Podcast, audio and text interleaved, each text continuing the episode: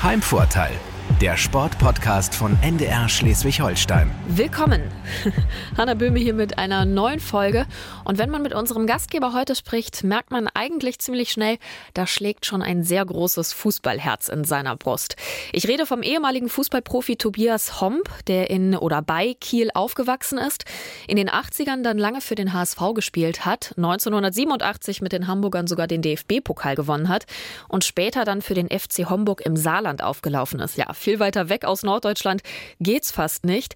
Mittlerweile ist er aber schon lange, lange wieder im Norden, wohnt in Henstedt-Ulzburg und ist mit Ende 50 immer noch aktiver Fußballer. Ja, das allein zeigt, glaube ich, schon, wie groß der Fußballstellenwert in seinem Leben ist und wie groß auch sein Fußballherz ist. Und das hat nicht nur er, sondern das hat auch seine Tochter Vera Homp, 30 Jahre alt und Stürmerin beim SV Henstedt-Ulzburg. Ist der einzige Verein eigentlich, ja, fast im gesamten Norden, der in der zweiten Frauenfußball-Bundesliga spielt.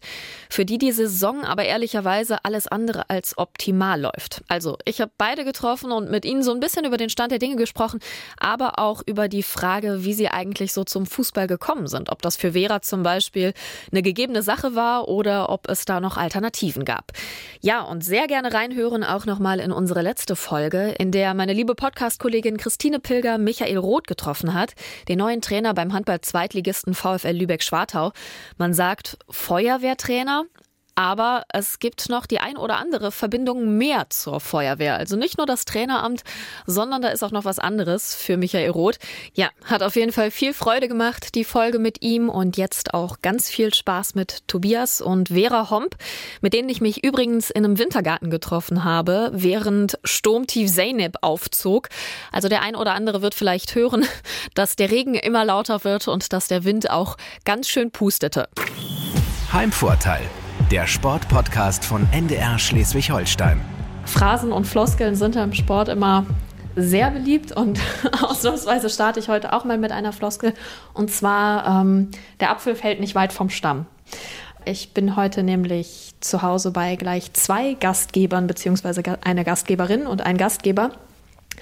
Und zwar sitze ich im Wintergarten von äh, Tobias Homp, ehemaliger Fußballprofi und mit dabei ist auch seine Tochter Vera Homp, die aktuell in der zweiten Frauenfußball-Bundesliga beim SV Henstedt-Ulzburg spielt. Moin.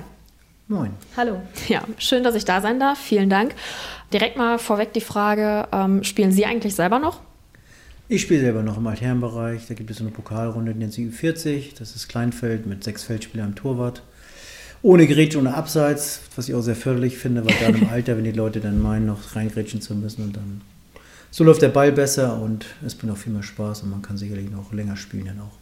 Ja, wie ist das so vom Pensum her? Also ist das. Ja, diese Pokalrunde sind, sind sechs, sieben Mannschaften, da spielt ja. jeder gegen einmal aber nur und dann werden die besten vier mit der anderen Gruppe, wenn sie Viertelfinale spielen. Nur durch Corona waren eben viele Zeit, viele Spiele eben ausgefallen, dann wurde die abgesagt. Jetzt fangen wir in zwei Wochen wieder an und dann ja, ich habe das Glück, ich kann mich hier fit halten bei meiner Tochter. Da trainiere ich mit den verletzten Spielerinnen und wenn keine verletzten Spielerin da ist, dann trainiere ich selbst mit und mittwochs bin ich immer regelmäßig mit, meinen, mit meiner Mannschaft zusammen. Ich sag mal, verletzte Spieler äh, hat der SV Heinstedt-Hulsburg ja leider ein bisschen was zu bieten. Ich würde aber gerne erstmal tatsächlich ganz vorne anfangen. Äh, wie war das denn bei dir? Wie hast du mit dem Fußball angefangen? Also ich meine, war das war überhaupt was anderes möglich in Anführungszeichen? So also ein bisschen gegeben. Ja, also tatsächlich war was anderes möglich. Ähm, also natürlich habe ich schon früh als Kind Fußball gespielt, im Garten, mit Papa, mit meiner zwei Jahre jüngeren Schwester auch, ähm, mit den Nachbarsjungs, in der Schule, überall in den Pausen. Ähm, aber tatsächlich ganz lange nicht im Verein, weil da kam der Einfluss von meiner Mutter. die hat mich erstmal in die Kunstturn-Karriere äh, gebracht. Ja. Ähm, genau, da habe ich mit, ich glaube, sechs, sieben Jahren habe ich äh, beim Kunstturnen in Norderstedt ähm, angefangen. Ähm, damals unter der ehemaligen Olympiasiegerin Maxi Gnauk, die war ähm, genau unsere Trainerin. Und ja, da habe ich dann von sieben bis 14 ungefähr habe ich wirklich auch ganz gut geturnt. Ähm, also ganz oft Landesmeisterin in Schleswig-Holstein geworden, auch mal bei den deutschen Meisterschaften mitgeturnt. Ähm, aber alles halt im Jugendbereich. Ja. Und dann habe ich mich 2003 ähm, ein bisschen doller verletzt, hatte ich mir mal ähm, das Schien- und Wadenbein gebrochen.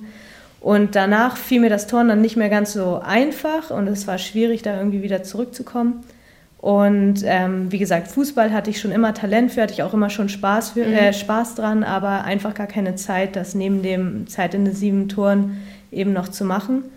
Und ähm, ja, dann kam das hauptsächlich so ein bisschen über die Schulmannschaft, dass ich da halt auch mitgespielt habe, da dann ähm, tendenziell schon eher zu den Besten äh, gehörte und äh, dann mit einer Mitspielerin dann einfach mal hier zum Training zum SV Henschel Drehen damals noch gegangen bin. Dann so in der C-Jugend muss das ungefähr gewesen sein. Und dann habe ich so ab 2005 habe ich dann ähm, ja erstmal dreimal Toren, zweimal Fußball oder vier und eins, dann drei und zwei und dann habe ich mit Toren komplett aufgehört, äh, nur noch Fußball gespielt und dann genau, bin ich dabei geblieben. Ja, also da muss das Talent auf jeden Fall groß sein, weil ähm, Frauen fangen ja oft relativ spät an mit Fußballspielen, aber dass es dann für die zweite und dann auch erste Bundesliga mhm. reicht, ähm, das ist ja schon bemerkenswert. Also äh, das Talent auf jeden Fall, auf jeden Fall weitergegeben. Ähm, wissen Sie noch, wie Sie angefangen haben? So die ersten Erinnerungen ans Fußballspielen? Ja, ich habe das Glück gehabt, ich bin auf dem Dorf aufgewachsen, im Ort heißt Melzdorf, das ist kurz vor Kiel. Mhm. Und da Riesenfläche Land, da wurde gerade neu gebaut, da gab es so gut wie kaum Autos, da sind wir einfach aufs Feld, haben jeden Tag gespielt und bin dann mit, mit sechs im Verein mit TSV Melzow eingetreten. Und aber dadurch, dass man jeden Tag gespielt hat und auf egal auf welchem Boden, man, man hatte sich viele Sachen so angeeignet, ne? ohne mhm. jetzt professionell Training zu haben, aber dadurch, dass man regelmäßig was ausprobiert, äh, war man natürlich äh, gut vorgezeichnet, was vielen ja Jugendlichen jetzt nicht fitter gönnt ist. Die können es ja leider nicht mehr, weil sie in, in Gebieten wohnen, wo es nicht so einfach möglich ist. Und dann habe ich relativ schnell aber, weil in Melsdorf ähm, mit mit neun hatte ich keine geeignete Mannschaft mehr, hätte ich schon bei der elf und zwölf Jahre mitspielen müssen und hatte mein Vater Verbindung nach Kiel, da auch gearbeitet hat. Dann habe ich zur mhm. Kia Kiel und bin dann relativ frühzeitig im E-Jugendbereich schon zur Kia Kiel gewechselt und da, ja, da habe ich bis im Herrenbereich gespielt, um dann das quentige Glück zu haben, Profi zu werden.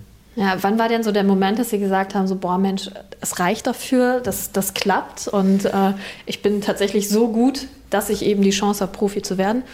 Also das kann man so gar nicht sagen. Also mhm. ich war immer sehr ehrgeizig, ich habe das Glück gehabt, ja auch Schulnationalmannschaft habe ich gespielt. Äh, bin dann aber dann wieder rausgerutscht. Im B-Jugendalter war es dann nicht mehr, habe ich es nicht mehr geschafft, da reinzukommen. Ich war immer sehr ehrgeizig, habe mich auch dementsprechend vorbereitet, habe dann auch schon mit, als A-Jugendlicher auch dann bei den Herren trainiert, damit ich dann eine Zweikampfhärte bekommen.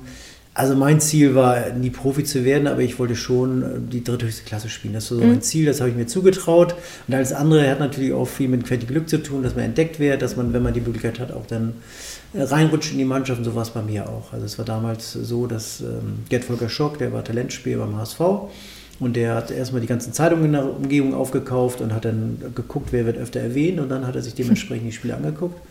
Und so habe ich eben das Glück gehabt, auch beim HSV zum Probetraining zu kommen. Wobei ich eigentlich ein Jahr vorher bei St. Pauli gelandet wäre. Da war aber die, das Schule im Weg. Ich habe mein Abitur nicht geschafft und wollte aber nicht, obwohl St. Pauli es angeboten hatte, bei St. in Hamburg das Abitur nachzuholen, wenn man ein guter Schüler ist und dann alles mhm. Neues und dann noch härteres Training gehabt, habe ich mir das nicht zugetraut und habe dann das Jahr wiederholt und dann ja, kam der HSV und habe ich gesagt, gut, erste Liga, warum nicht? Gehst zum Probetraining und dann kam das Angebot. Das war ja auch nicht klar ja. im Probetraining, ob es denn so wäre. Ich meine, ich hatte ein ganz gutes Gefühl, das heißt aber nicht, dass man automatisch dann genommen wird. Aber hinzu kam, dass der HSV gerade im Umbruch war, die erfahrenen Spieler so hörten langsam auf, wie Magath und, und Rubisch waren auch nicht mehr da. Und dann wollten sie eben viele junge Leute dazu und dann hatte ich das Glück, dass ich auch damit dabei war. Und ja, und dann relativ schnell, also schnell nicht, musste schon ein paar Monate warten, aber habe dann in der ersten Saison doch 17 Spiele machen dürfen und das war schon sehr viel. Mhm. Weil ich als Linksfuß eben das Glück hatte, linker Verteidiger war nicht so optimal besetzt beim HSV und bin ich dann reingerutscht, obwohl ich eigentlich Offensivspieler gewesen bin vor. Ja. Und dann lange Zeit beim HSV ja auch verbracht. Gibt es so Momente und ähm, besondere Erinnerungen, die Sie haben an die Zeit? Also ich meine, DFB-Pokalsieg ist mit Sicherheit einer ja, davon, natürlich. aber... Ja gut, das war das Highlight letztendlich, weil ich auch da gespielt habe. Das war auch mein bestes Jahr. Da wurde ich im zweiten Jahr bin ich dann Stammspieler geworden, habe dann 31 von 34 Spielen gemacht, deutscher Vizemeister geworden hinter Bayern München. Pokal gewonnen, sicherlich war es schon ein sehr enger Spiel. Man war haushoher Favorit als Bundesligist gegen Zweitligisten, ging auch mit einem Fehler von mir in Rückstand, gleich der Ausgleich, aber lange bis zum Schluss gezittert und kurz vor Schluss dann der Kalz-Freistoß und dann das 3-1 und dann war natürlich Freude pur. Man war natürlich glücklich, das geschafft zu haben, auch wenn das jeder erwartet hatte in Deutschland, weil wir eben der Erstligist waren, aber letztendlich ist es der letzte Titel, den der HSV seitdem geholt hat. Das hätte auch niemand geglaubt, aber so ist manchmal das Leben. Stimmt. Und da, ja, das war mein Highlight beim, beim HSV auf jeden Fall. Sie sind dann Ende der 80er zum FC Homburg gewechselt. Weiter weg geht es ja quasi nicht ähm, aus dem Norden. Ähm, was war quasi der Beweggrund? Naja, ich war ja ein Berufsfußballer und ich habe mich im dritten Jahr, also nach dem goldenen Jahr quasi, was mhm. ich gerade geschildert habe, habe ich mich gleich am Anfang Wadenbahntuch zugezogen, selbstverschuldet, bin am Rasen hängen geblieben, ohne Gegnereinwirkung. Vierteljahr verletzt gewesen, danach dann von dem neuen Trainer Willi Reimann wieder gebracht und habe dann aber nicht mehr so gut gespielt. Er hat mich aber immer spielen lassen, spielen lassen, spielen lassen und zur vierten Saison haben sie dann meine Position den Nationalspieler geholt der letztendlich für mich gespielt hat. Ich hatte nur noch Kurzeinsätze oder vielleicht drei, vier von Anfang an und dann macht man sich Gedanken. Mhm. Man ist nur, der Vertrag läuft aus, man ist dann letztlich zweites Glied und da war Homburg die einzige Möglichkeit, in der ersten Liga zu bleiben. Die waren aufgestiegen und dann kam die Problematik meiner damaligen Freundin, also wir wurden schon zusammen, aber wir waren nicht verheiratet, sie hat einen guten Job gehabt und hat aber gesagt, nee, sie kommt mit, weil sonst wäre ich nicht nach Homburg gegangen, weil ja. die Entfernung, also Dafür war mir die Liebe wichtiger für mich als, als die berufliche Perspektive. Ich denke, dann hätte ich vielleicht in der Regionalliga gespielt, hätte Berufsausbildung gemacht, aber sie sagte, nee, sie will auch raus, sie, sie kommt mit nach Hamburg. Und das war der ausschlaggebende Grund. Und ja, da bin ich dann sechs Jahre geblieben. Letztendlich, meine Kinder sind im Saarland geboren, sind beide Saarländer. Ich wollte gerade fragen. Schöne Region ist auf jeden Fall, ist ein Tick wärmer als hier. Aber wie gesagt, das, das letztendlich war der, die berufliche Perspektive, der ja. entscheidende Wechsel.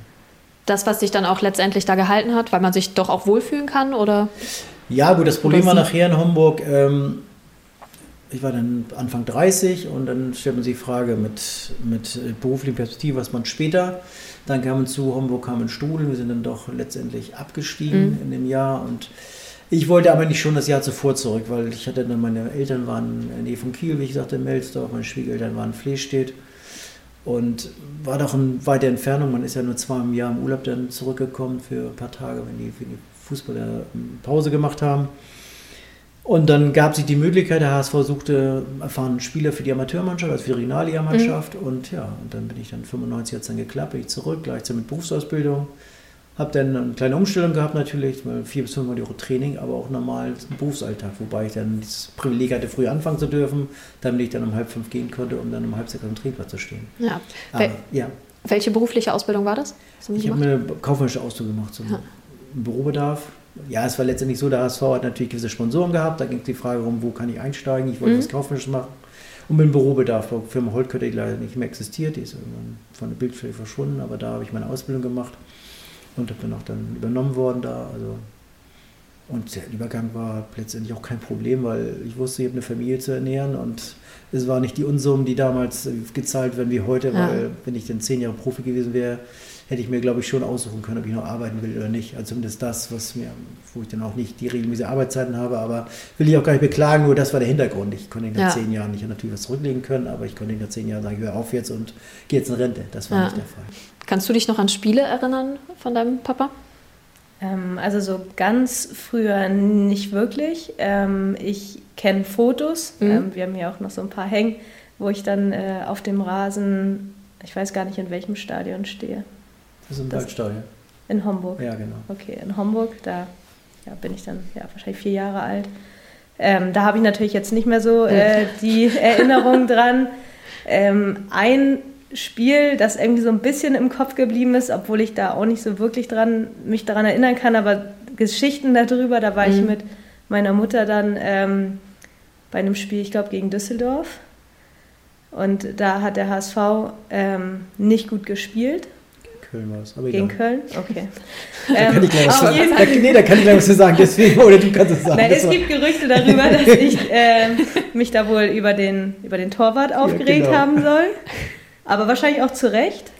Du hast gesagt, der Torwart war so schlecht und, und, und wir waren im VIP-Bereich dann ja. schon. Sie war dann nur ein kleines Kind noch, aber trotzdem, wir hatten 4-0 verloren gegen Köln und der, der dachte eine ganz laute Torwart war so schlecht und alle dann guckten kurz rum da.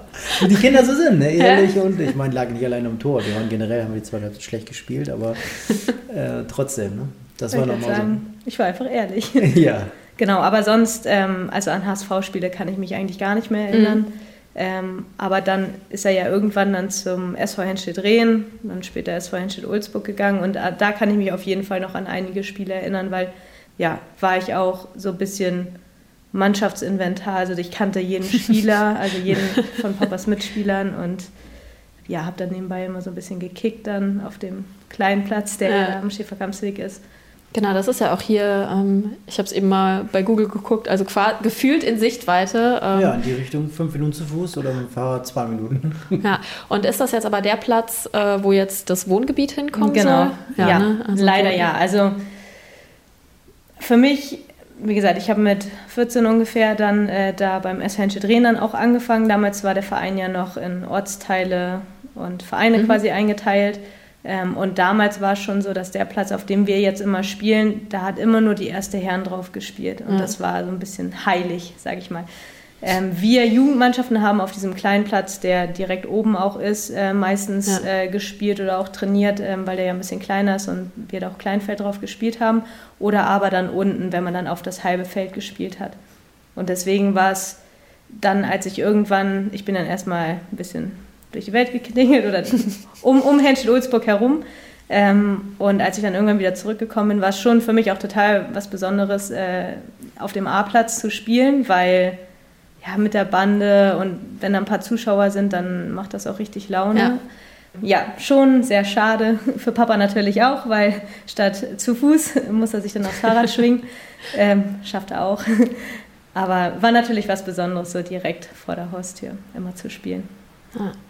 Da haben Sie ja dann auch viel Zeit verbracht, ne? nicht, nur, nicht nur selber ja, gespielt. Ja, ich bin 99 ähm, angefangen ja. und habe dann auch bis 2011 gespielt noch. Also. Mhm. Sie haben ja auch Ihre eigene Tochter trainiert zwischendurch. Wie kam das erstmal zustande? War das so, man wird dann gefragt, beziehungsweise Sie haben ja auch die A-Lizenz gemacht. Ähm, war das dann klar, dass das so passiert? Oder? Nee, das war nicht klar. Also es war so, natürlich habe ich öfter mal zugeguckt, wenn ich selbst nicht ein Spiel hatte, dann ja.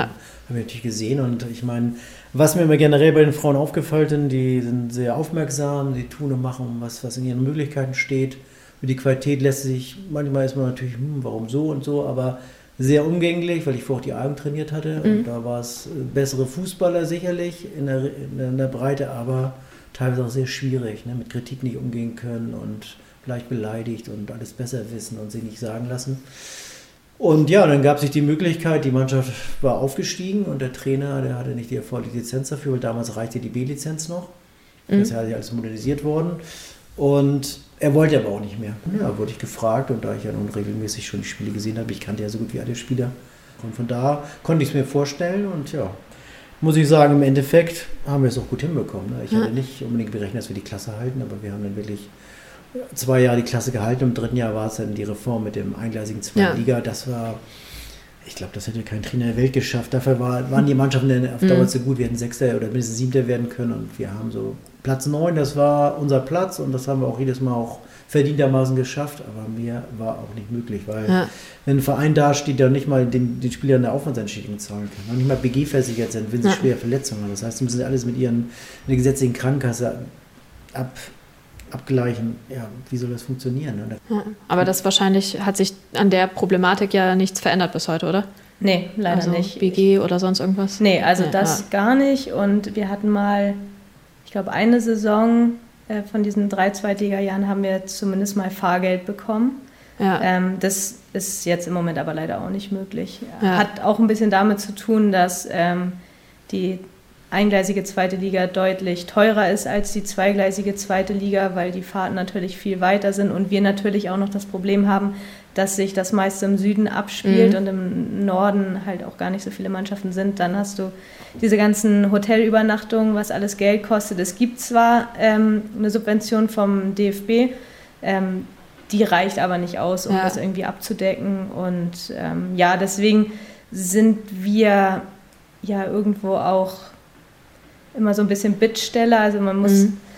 ich will nicht sagen, dass man jetzt ein schlechtes Gewissen haben muss, dass man zweite Liga spielt, aber es ist schon so, dass wir halt wirklich viel Geld kosten dem Verein. Ähm, das natürlich jetzt durch Zuschauereinnahmen oder ja, Sponsoren nicht wettmachen können. Ja, ich wollte noch einmal, weil Sie eben gesagt haben, ähm, dass die A-Jugend vielleicht dann so die besseren Fußballer waren. Ich habe dann immer so die Vermutung, dass einfach, und deswegen sagte ich so, ähm, weil Frauen und Mädels oft viel später anfangen, er, überhaupt erst Fußball zu spielen. Und dass, wenn man sagt, ich glaube, wenn alle gleich anfangen würden, würde man zum Beispiel, ist eine These, äh, würde man technisch zum Beispiel keinen Unterschied sehen. Irgendwann körperlich natürlich, aber technisch glaube ich, dass es keine Unterschiede gibt, wenn alle mit fünf Jahren anfangen würden, Fußball zu spielen und alle die gleiche Zeit investieren würden und könnten. Ja, ähm, selbstverständlich. Ja. Aber wie gesagt, von Material sind die Frauen noch anders als, als ja. die Männer. Ich meine, die nehmen sich mal sicherlich mal machen zu Herzen, wo du denkst, oh, was habe ich jetzt gesagt, groß. Ja. Aber letztendlich versuchen sie zu verbessern und mhm. versuchen anzunehmen. Dass manche Sachen trotzdem nicht funktionieren, weil eben die Qualität ja nicht ausreicht. Das ist eine andere Geschichte. Aber der wird nicht groß nur abgewogen und so, dann wird versucht, das umzusetzen und das ist natürlich ein Riesenplus. Und letztendlich wird man auch nur zum guten Spieler, wenn man sehr selbstkritisch ist. Und mhm. nicht dann meint, oh, jetzt habe ich mal fünf Tore geschossen, jetzt bin ich der Beste. Nee, das war ein gutes Spiel, aber davon ist man auf Dauer nicht ein besserer Spieler. Man, man kann sich in jedem Spiel weiter verbessern. Und das war für mich auch mein Credo immer, unheimlich davon, dass ich Profi geworden bin. Das war jetzt nicht mein Ziel, aber ich wollte immer so gut wie möglich Fußball spielen. Ja. Gut wie möglich vorbereitet zu sein. Gerade bei Sonntagsspielen in der A-Jugend, da war Viertel vor elf eine Anschlusszeit, die war tödlich eigentlich. Ich bin ja nie weggegangen. Das war für mich, ja. für mich selbstverständlich, weil ich wollte gut Fußball spielen. Und andere sind natürlich dann unterwegs gewesen und andere sahen dann dementsprechend so aus am nächsten Morgen. Aber das hat mich von meinem Weg nicht abgebracht, weil ich spielte gerne Fußball und wusste auch, wenn ich nicht gut vorbereitet bin, dann kann ich auch nicht eine gute Leistung bringen. Ja. Da bin ich selbst mit mir unzufrieden und deswegen habe ich das auch so gehalten. Bis ich dann im Herrenbereich, da war es angenehmer, da wurde Samstag gespielt, dann konnte man abends am Spiel dann auch mal weggehen. Das war auch vollkommen in Ordnung. Ja. Und jetzt, als Sie dann ähm, so 2011, glaube ich, bis 2011 haben Sie beim SVHU gespielt und ähm, danach ja aber auch immer noch weiter gespielt. Sie spielen ja bis heute. Ähm, aber das war so eigentlich, glaube ich, der größte Umbruch, würden Sie sagen, was so das Pensum auch angeht, dass Sie da gesagt haben, das ist jetzt so, verabschiede mich in Anführungszeichen jetzt von davon, dass Fußball diesen Riesenstellenwert in meinem Leben hat. War das so 2011 die Grenze oder kam das später? Der Umbruch war eigentlich im ersten Jahr, als ich hier in Hennstedt angefangen habe, mhm. 1999, weil ich hatte in der Regionalliga gespielt, hatte noch ein Zwischenspiel bei den Profis gehabt, wurde, und der Magath wurde immer hochgezogen. Ähm, und die Umstellung mit Anführungsstrichen schlechteren Spielern zusammenzuspielen. Weil viele Sachen, die waren in der Regionalliga auch noch selbstverständlich, gutes Niveau, da mhm. wusste man, wie wer läuft, wie gespielt werden muss. Und da habe ich einfach wirklich Probleme gehabt. Ne? Also ich war körperlich und so, da war ich eigentlich fit, aber es war schon so, dass, dass viele Sachen erstmal im Kopf geben muss, oh, das funktioniert nicht, das funktioniert nicht. Und da sieht man natürlich selbst schlecht aus, weil man, wenn man Sachen, mhm. man spielt einen Doppelpass, alles schon vorbereitet, also als, als einfaches Beispiel und dann wird er ganz anders gespielt, weil er nicht sauber gespielt wird und schon geht der Ball zum Gegner und sieht immer so aus, als ob man da selbst dann irgendwie nicht richtig gestanden hat oder ja. richtig gelaufen ist. Das war im ersten Jahr, aber das wurde dementsprechend äh, schnell besser und gerade unter Jens Martens haben wir dann auch gute Spieler zubekommen und haben echt eine gute Mannschaft gehabt und dann war das alles, wie gesagt, dann war es in Ordnung. Und nach 2011, ja, das, dass ich so lange spielen wollte, das war Glück. Ich war wenig verletzt, ich war ehrgeizig, hatte aber auch dann das, ein Trainer gesagt hat, du musst ja noch nicht dreimal die Woche trainieren, zweimal lang mehr, das ist lang für eine mhm. Leistung. Und ich bin dann und habe dann aufgehört, als es auch noch als ich Stammspieler war. Also ich finde immer, wenn man es verpasst und dann nur hinterherläuft und das fünfte Rad am Wagen ist, dann hat man verpasst den Zeit. Ja. Ich habe was mitgebracht. Und zwar ist das ein kleiner Zeitungsartikel. Die Kollegen des Hamburger Abendblatts und zwar vom 8.11.1984. Mhm. Äh, da wurde ihr Vater interviewt. und zwar ähm, stellt der Reporter hier die Frage, haben Sie keine Befürchtungen, dass er scheitern könnte? Warnende Beispiele aus der Vergangenheit gibt es ja genug. Überhaupt nicht. Er ist ehrgeizig, steckt nie auf und hat nach Auffassung des schleswig-holsteinischen Verbandstrainers Fritz Bischof die drei wichtigsten Fähigkeiten, die er in der Bundesliga braucht. Schnelle Auffassungsgabe, schneller Antritt und eine gute Technik, eine sehr gute Technik. Außerdem ist er ein ausgezeichneter Schachspieler. ja, das kenne ich, ja, das weiß ich noch. Ähm, was ich fragen wollte, welche Züge oder welche äh, Eigenschaften ähm, sehen Sie denn bei Ihrer Tochter? Also meine Tochter ist sehr schnell. Sie hat sehr gute Sprungkraft und da kommt das Turnen wieder zugute. Mhm. Wir haben es damals bekommen, indem wir einfach nur jeden Tag da rum, rumgetobt haben und da ist automatisch und durchs Turnen wenn wir denken, wie groß meine Tochter ist und wie hoch die, die den Kopf fällt, dann hat sie das richtige Timing. Und sie hat natürlich, sie gibt ihm auch nie auf. Mhm. Und gerade jetzt das beste Beispiel, dass es nicht in Eigenlob klingen soll, aber gegen Leipzig, sie war nun Corona-mäßig ausgefallen, war ja. eine Woche wie im Training. Man hat bis zum Schluss durchgezogen. Ja. Man hat nicht unbedingt gemerkt, dass es jetzt nicht mehr geht. Natürlich, die Beine brannten, die Luft wurde auch weniger, aber sie hat immer bis zum Schluss alles gegeben. Ne? Ja, und zwei Tore gemacht. Ja, gut. Ich meine, das wollte ich damit sagen. Ne? Das ist eben ja, die, die, Einstellung. Ja. Technik hat sich über die Jahre verbessert. Am Anfang war es natürlich nicht so gut. Das ist aber ganz normal. Meine, schnell war sie schon immer, sie war bissig, war sie, hat auch einen, einen, harten Schuss gehabt, aber alles an diese Feinheiten direkt ablegen und ausspielen und sowas. Mhm. Das hat sich mit jedem Jahr richtig verbessert und mittlerweile ist es schon richtig gut. Und wenn sie jetzt nicht bei der Kripo angefangen wäre, hatte schon ein, zwei Anfragen, hätte auch in der Bundesliga noch spielen können, ja. sicher auch jetzt noch hätte sie spielen können. Aber Der Beruf geht natürlich vor, also wir haben ein Thema, ne? Wenn man davon nicht leben kann, hat sich die Alternative nie gestellt. Ja, das ist tatsächlich der Punkt. Und sonst hätte ich mir schon vorstellen können, dass es wäre eine, nicht unbedingt bei den absoluten Spitzenmannschaften, aber in der Mitte auf jeden Fall ihr zugetraut, dass sie da Stammspieler hätte werden können. Mhm. Du dir auch? Ähm, ja, ich hätte es mir auch vorstellen können. Also früher, also wie gesagt, ich habe ja beim HSV 2 hatte mhm. ich ja meine ersten Zweitliga-Jahre, drei Stück. Ähm, und dann bin ich ja ein Jahr nach Leipzig gegangen. Da habe ich dann wirklich gemerkt, dass das eigentlich schon eine Nummer zu hoch war. Ich habe erstens nicht so viel gespielt in dem Jahr, mhm. ähm, was ich vielleicht nicht immer nachvollziehen konnte, aber sicherlich waren da auch äh, Mädels bei uns, die da besser waren als ich. Also, ähm, aber da hatte ich schon in einigen Spielen, ähm, die ich dann mal spielen durfte, habe ich dann schon meine Grenzen aufgezeigt ja. bekommen. Und ich glaube, dass so meine meine beste fußballerische Zeit war dann wirklich so die drei Jahre in der zweiten Liga, da ab, ich weiß nicht, was war das, 2015 15, oder? 15. Ja. Weil ich da dann nochmal so einen ganz anderen Stellenwert hatte beim HSV ja. und bei Leipzig, da war ich immer, ich war mit dabei. Ich ähm, war auch Stammspielerin, zumindest beim HSV, ähm, aber ich war jetzt kein unverzichtbarer Teil dieser mhm. Mannschaft. Und das hat sich bei HU halt ähm, gewandelt. Ähm, und ja, ich glaube, also das hat halt zusammengespielt. Einmal, dass äh, dieses Miteinander noch viel enger war, dass man nicht nur Teil des, also nicht nur dabei war, sondern ja. so richtiger Teil des Teams, auch wichtiger Teil des Teams. Da waren wir halt immer eine Mannschaft, die ja weiter unten drin gespielt hat. Und als Stürmerin dann mit Alina waren wir oftmals äh, auf einen, also ein bisschen alleine da vorne ja. Äh, gestellt und ähm, haben das trotzdem richtig gut hinbekommen.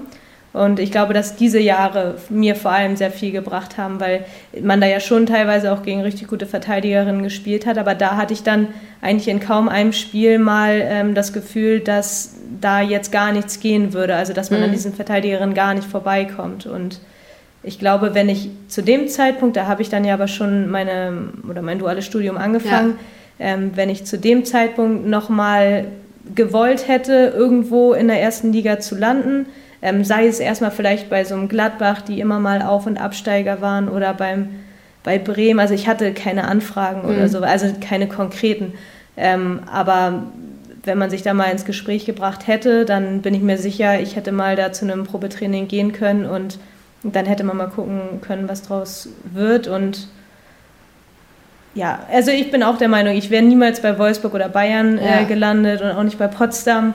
Ähm, aber so alles, was äh, weiter unten spielt und vielleicht dann auch, in dem Moment war ich ja schon eher eine erfahrene Spielerin, ja. dann mit 24. Da ist man dann jetzt auch keine 18 mehr und ein Riesentalent. Ähm, aber ich denke, dass ich da schon der ein oder andere Mannschaft auf jeden Fall weiter hätte helfen können. Denkst du da manchmal heute noch drüber nach oder ist es einfach so, dass du sagst, okay, die Entscheidung habe ich damals so getroffen und ähm die, den Weg bin ich halt jetzt gegangen, das ist jetzt mein Weg? Oder ist das was, wo du manchmal denkst, wäre ich doch vielleicht mhm. abgebogen? Nicht wirklich. Also ich, ich weine nichts nach, mhm. ähm, weil ich einfach hier bei HU auch eine super Zeit hatte und mich halt selber auch in dieser zweiten Liga dann super weiterentwickeln konnte. Und ähm, insgesamt hat hier alles super gepasst. Also mit dem Beruf, das macht mir Spaß. Mhm. Ähm, da habe ich auf jeden Fall auch die richtige Wahl getroffen für mich und ähm, das hat immer super gepasst mit, äh, mit dem Training und so, weil ich ja. hauptsächlich äh, zu Büroarbeitszeiten arbeite, nicht im Schichtdienst. Das war mir halt auch wichtig, weil sonst hätte ich das mit Fußball halt auch so ein bisschen vergessen können. Und ähm, natürlich, oder das, dem einzigen, dem ich so ein bisschen hinterher weine, mhm. also nicht, dass es überhaupt mal zur Debatte gestanden hätte, aber ich habe in Leipzig habe ich viele kennengelernt, ähm, die ein Jahr jünger waren ja. als ich, ähm, die alle in dem Jahr Abi gemacht haben. Und mit einigen bin ich auch heute noch gut befreundet. Und die waren halt alle auf diesem Sportgymnasium, mhm. auf diesem Sportinternat. Und ich weiß nicht, ob ich dann irgendwie zu einer besseren Fußballerin geworden wäre, aber das fand ich total cool. Auch früher schon als Turnerin ähm, hatte ich auch mal die Idee, mhm. ähm, auf so ein Sportgymnasium zu gehen. Ähm, da ist es dann nicht zugekommen, weil dann auch die Verletzung dazwischen kam und ich glaube, dann hätten vielleicht meine Eltern auch noch mal ein Wörtchen ähm, mitgeredet, wenn ich da gekommen wäre und gesagt hätte, ich möchte gerne nach Berlin mit 12 oder 13. Dieses Erlebnis hätte ich eigentlich echt cool gefunden, weil da ist man nur mit Sportlern zusammen, ja. die dann auch so die Sachen verstehen, dass man ähm, freitags nach dem Training vielleicht nicht unbedingt noch mit feiern gehen will, dass man halt Samstagabend nicht mitkommt, wenn man Sonntag äh, Vormittag oder um zwei dann halt sein Spiel hat. Ja. Ich ja. bin dann auch jemand, der dann halt 100 Prozent geben möchte. Und ja, genau, ist ähnlich. Und auch wenn ich dafür jetzt irgendwie kein Geld verdiene oder es dann vielleicht auch dann ja jahrelang auch nur, nur Regionalliga war, ähm, wollte ich ja trotzdem auch immer gut vorbereitet da reingehen. Und das ist so das Einzige. So dieses Erlebnis, Sportgymnasium oder so, das, das hätte ich irgendwie cool gefunden. Mhm. Einfach dieses Verständnis da der anderen Sportler gegenüber. Also weil das ja in Leipzig mit den Leuten, äh, mit Handballern war ich da befreundet, ja. Judoka und so. Das war irgendwie cool, weil man da untereinander sich viel ausgetauscht hat. Ähm, aber dass ich jetzt keine Erstligaspielerin geworden bin, das finde ich jetzt nicht so tragisch.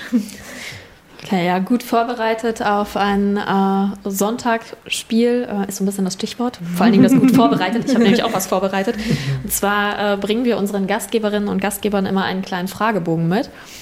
Mm, und das ist so ein Frage-Antwort-Spiel einfach. Ähm, und ich möchte euch beiden die gleichen Fragen stellen, weil ich das auch ganz spannend finde. Na, bin mal gespannt, was da kommt. Aha. Nach Fußball ist das die beste Sportart?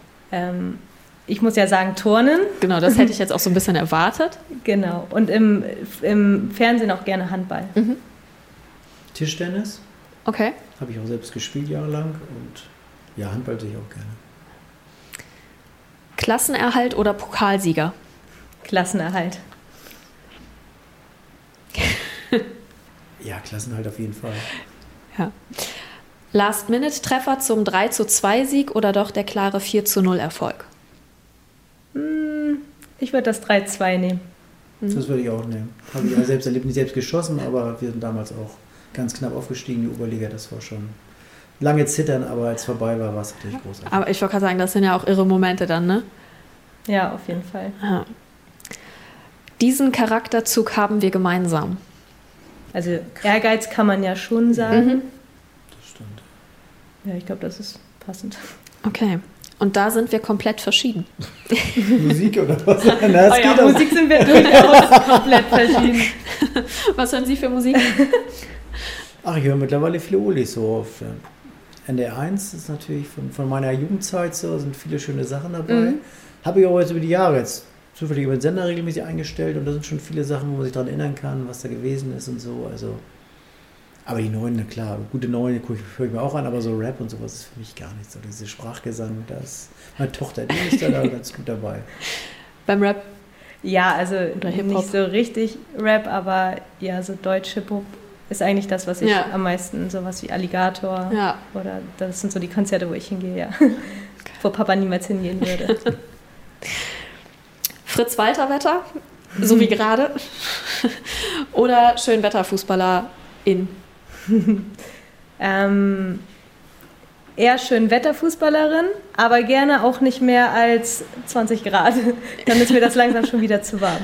Ja, ja also ich würde auch dann, also ähnlich. Also ich fand immer schlimm, wenn es schon geregnet hat, bevor man angefangen hat. So, wenn es im Spiel anfängt zu regnen, dann kann man da leichter drüber hinwegsehen, als wenn man aus einer Kabine kommt und es schüttet oder so. Ja. Das fand ich immer Ganz unangenehm. Ja, worüber wir noch gar nicht gesprochen haben, ist die Saison beim ähm, SV Henstedt-Ulzburg aktuell. Genau, zweite äh, Fußball-Bundesliga, diese Saison eingleisig. Das macht sie natürlich auch, ich sag mal, eine ganze Ecke schwerer als, als vorher. Und du hast eben schon gesagt, mit einer ganzen Menge mehr Zeitaufwand auch verbunden. Ich habe geguckt, also ihr fahrt nach München, ihr fahrt nach Hoffenheim bzw. Sinsheim. Ähm, mhm. Und Nürnberg ist dabei, also Spiele, die teilweise 800 Kilometer weit weg liegen. Das ist ja Wahnsinn und dafür dann auch kein Geld zu bekommen. Ähm, steht aktuell mit zwei Siegen da, sechs Punkte. Rückrunde hat letztes Wochenende geendet. Ja. Nee, andersrum. Hinrunde hat geendet. Ja, genau. Die Rückrunde startet kommendes Wochenende. Ähm, fünf Punkte fehlen auf einen Nicht-Abstiegsplatz. Dass es nicht ganz so gut aussieht, aber eine Rückrunde ist ja auch ganz schön lang. Ja, das stimmt. Also wir haben noch 13 Spiele. Genau, bei sechs Punkten, fünf Punkte Rückstand ist natürlich, wenn man das hochrechnet und nur sechs weitere holt, sind fünf Punkte ganz schön viel. Ähm, aber wir hatten viele Spiele dabei, ähm, wo wir nicht wirklich schlechter waren, aber am Ende leider trotzdem ohne Punkte vom Platz gegangen sind. Mhm. Ähm, wo wir dann einfach Chancen nicht genutzt haben oder einfach durch blöde individuelle Fehler da Tore bekommen haben.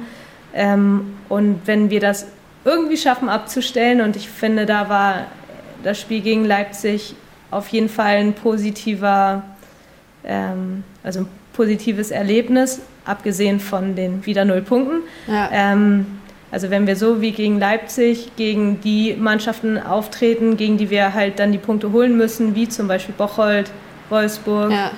ähm, dann sehe ich da auf jeden Fall noch nicht, dass wir abgestiegen sind, dass wir da auf jeden Fall noch eine reelle Chance haben, ähm, auf den rettenden Platz zu kommen. Ja.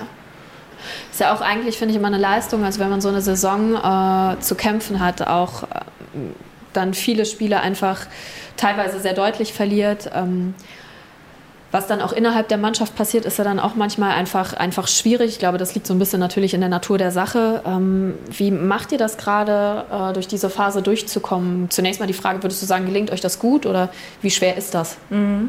Also es gibt oder gab jetzt auch in dieser Saison auf jeden Fall schon Phasen, wo wir dann uns auch mal statt einem Training wirklich mal zusammengesetzt haben als Mannschaft, erstmal mhm. ohne Trainer, dann mit Trainer und einfach mal besprochen haben, ähm, was jetzt jeden irgendwie gerade blockiert oder stört, ja. auch irgendwo.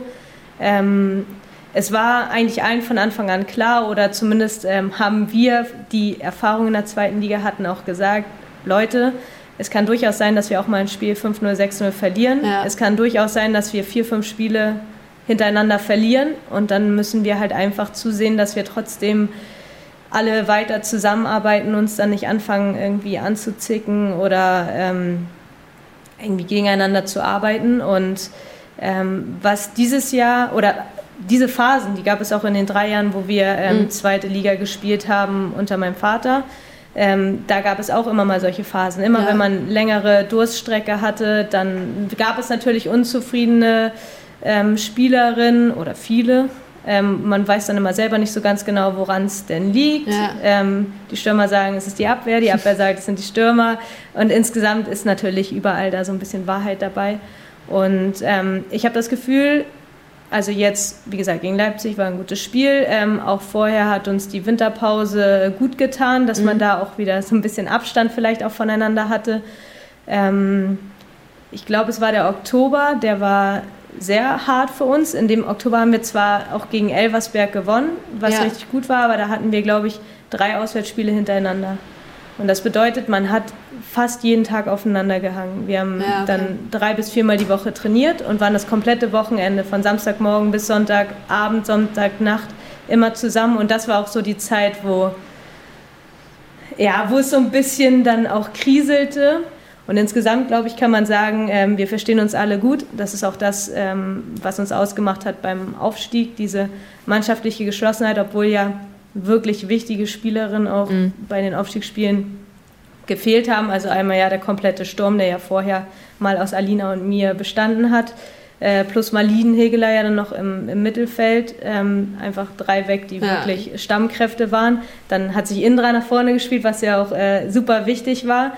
Ähm, aber diesen Aufstieg hätten wir niemals geschafft, wenn äh, einfach alle gesagt hätten, oh Gott, jetzt äh, haben wir irgendwie unsere beiden äh, Torgaranten, mhm. sage ich mal, sind jetzt nicht mehr dabei, jetzt können wir gleich irgendwie einpacken, sondern alle haben gesagt, ja, egal. Und auch wir haben das gesagt, egal, wir haben genug Qualität, äh, wir schaffen das. Und ich glaube, das hatten die Aufstiegsspiele da mit dem Elfmeterschießen gegen Hannover und so. Also um Gottes Willen, ich bin acht Jahre gealtert, aber für den Zuschauer war es super. Äh, für den Neutralen, für alle SVU-Anhänger war es auch super. Für die Hannover-Anhänger war es nicht so schön. Ähm, genau, also Teamgeist ist das, was uns auf jeden Fall äh, stark macht und jetzt hoffentlich auch noch stärker macht dann in der Rückrunde. Also im Moment ist alles gut. Wir haben ein paar Ausfälle immer noch mhm. weiterhin. Ähm, auch mal kurzfristig Krankheit oder dann halt ähm, ja immer auch noch unsere Langzeitverletzten, die ja. hoffentlich irgendwann dann auch mal wieder zurückkommen. Ähm, aber ja, ich, ich sehe optimistisch auf die Rückrunde und hoffe, dass wir das dann auch zeigen können, was wir uns dann vornehmen. Ja. Tauschen Sie und tauscht, tauscht ihr euch darüber aus, so was so passiert? Ähm, weiß nicht, die ein oder andere äh, nicht so gut laufende Phase ähm, liegt ja auch in Ihrer Karriere. Ist das was, wo man sich dann drüber unterhält? Naja, ich bin ja regelmäßig so beim Training. Also er ist ein ja. Trainer. Nicht, dass ich jetzt irgendwas vorgebe, im Gegenteil, aber man spricht über das Spiel und ja. holt Meinungen ein. Und gut, Vera kennt mich lange genug. Ne? Also ich, ich, sehe schon bestimmte Sachen natürlich auch. 30 aber, Jahre. ja, aber das Entscheidende ist, und das sagt meine Tochter, ist letztendlich wird das Team nur schaffen. Mhm. Ulzburg hat nicht die Qualität, dass man sagen muss, mit drei Einzelspielern schießen wir jede Mannschaft ab. Ja. Deswegen, und das ist die Basis des Erfolges, diese Einstellung, diese ja. kämpferische Einstellung, die musst du in jedem Spiel bringen. Wichtig wird sein, jetzt, jetzt kommen die Spiele. Jetzt kommt mhm. Hoffenheim, eine junge Mannschaft, die technisch sicherlich besser ist, aber die wird auch richtig Probleme kriegen und die muss man bekämpfen. Ja, und wer weiß, vielleicht dann jetzt zum Rückrundenstart ja. äh, den nächsten, die nächsten drei Punkte holen. Und dann im Anschluss kommt ja schon das nächste wirklich Highlight. Das stimmt. Und zwar äh, Turbine Potsdam zum DFB-Pokal. Äh, wie groß ist so das Aufregungslevel? also noch nicht so hoch, ähm, weil, wie gesagt, tatsächlich ja die Liga schon den höheren Stellenwert hat, auch wenn wir jetzt im DFB-Pokal einfach auch mal äh, Glück hatten mit der mhm. Auslosung.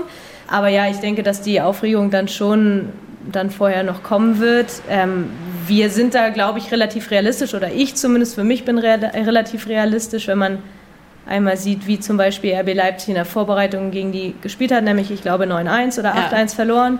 Ähm, man weiß, eine Selina Cerci wurde jetzt zum ersten Mal für die Nationalmannschaft nominiert, darf da mitspielen oder auch mitfahren. Ähm, da sind andere Spielerinnen, gegen die man vielleicht auch mal gespielt hat, ähm, weil die auch mal bei Potsdam 2 ja. ausgebildet wurden. Ähm, und sonst, wir hatten immer sehr enge Duelle mit Potsdam 2, haben öfter mal aber auch verloren. Das heißt, wir wissen da schon einzuordnen, dass mhm. Potsdam 1 sicherlich nochmal ein Tick besser ist. Mal gucken, also wir, wir freuen uns drauf. Es wird sicherlich ein besonderes Spiel. Flutlichtspiele haben wir ja auch so gut wie nie. Ja, deswegen hoffe ich, dass viele Zuschauer kommen. Ähm, dann auf dem Beckersberg-Stadion, ähm, auf dem neuen Platz, wo wir auch ein bisschen Platz für die Zuschauer haben. Und dann gucken wir einfach mal. Dann hoffen wir, dass wir nicht allzu schnell das erste Gegentor bekommen. Und ähm, je länger die kein Tor machen, mhm. werden sie auch irgendwann äh, nervös werden. Und ähm, wir haben ja vor, ich würde sagen, vor drei Jahren ungefähr haben wir mal gegen Essen äh, im ja. Pokal gespielt. Äh, damals, glaube ich, im, in, in, der zweiten Runde. Ähm, da haben wir zur Halbzeit 3-0 hinten gelegen. Am Ende haben die uns komplett fertig gemacht, mhm. haben am Ende, glaube ich, 14 zu 0 verloren oder 13 zu 0 verloren. Ähm, aber der Trainer, der ist richtig laut geworden in der, in der Kabine und hat die da mal gefragt, was sie hier eigentlich gerade veranstalten. Wir damals noch als Regionalligist ja. ne? und Essen damals mit Lena Oberdorf, Lea Schüller, alle, ja. die jetzt bei Bayern oder bei Wolfsburg Stammspielerin sind, Nationalspielerin sind. Ja, da haben wir uns natürlich schon nach der ersten Halbzeit so ein bisschen auf die Schultern geklopft. Wir freuen uns, und sind gespannt. Ja, was wäre denn, ohne jetzt hier die Taktik zu verraten, aber was wäre denn aus Ihrer Sicht die richtige Herangehensweise?